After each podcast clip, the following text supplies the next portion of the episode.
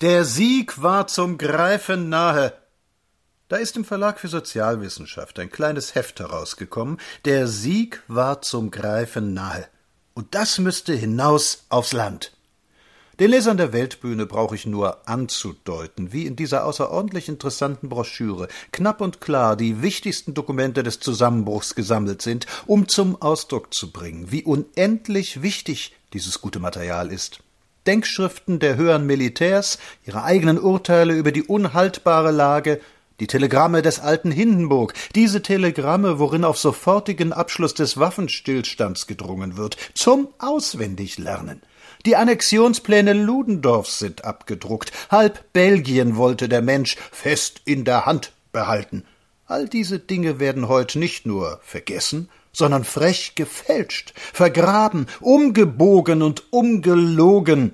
Wie wäre sonst die Durchstoßlegende erklärlich, eine der ungeheuerlichsten Beschimpfungen des eigenen Landes, ein Film, der vor Millionen wonnegrunzender Deutscher tagtäglich aufgeführt wird, im Felde unbesiegt, zur See unbesiegt, diese Schwarten auf den Müll, die Broschüre aufs Land.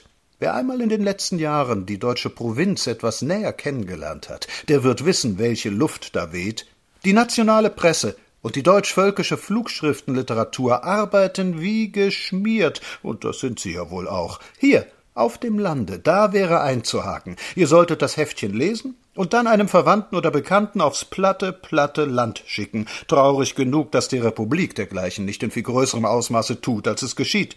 Aus diesem Heft könnten die Deutschen lernen, zum Beispiel lesen Sie, wie im Jahre 1920 das Dörrgemüse aus dem Felde vom Reichswehrministerium verkauft worden ist.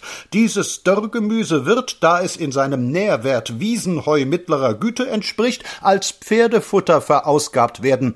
Besinnt ihr euch auf die deutschen Ärzte, die nach Kalorien abgestuft den Landsleuten vorlogen, ihre Unterernährung sei nur ein Laienirrtum?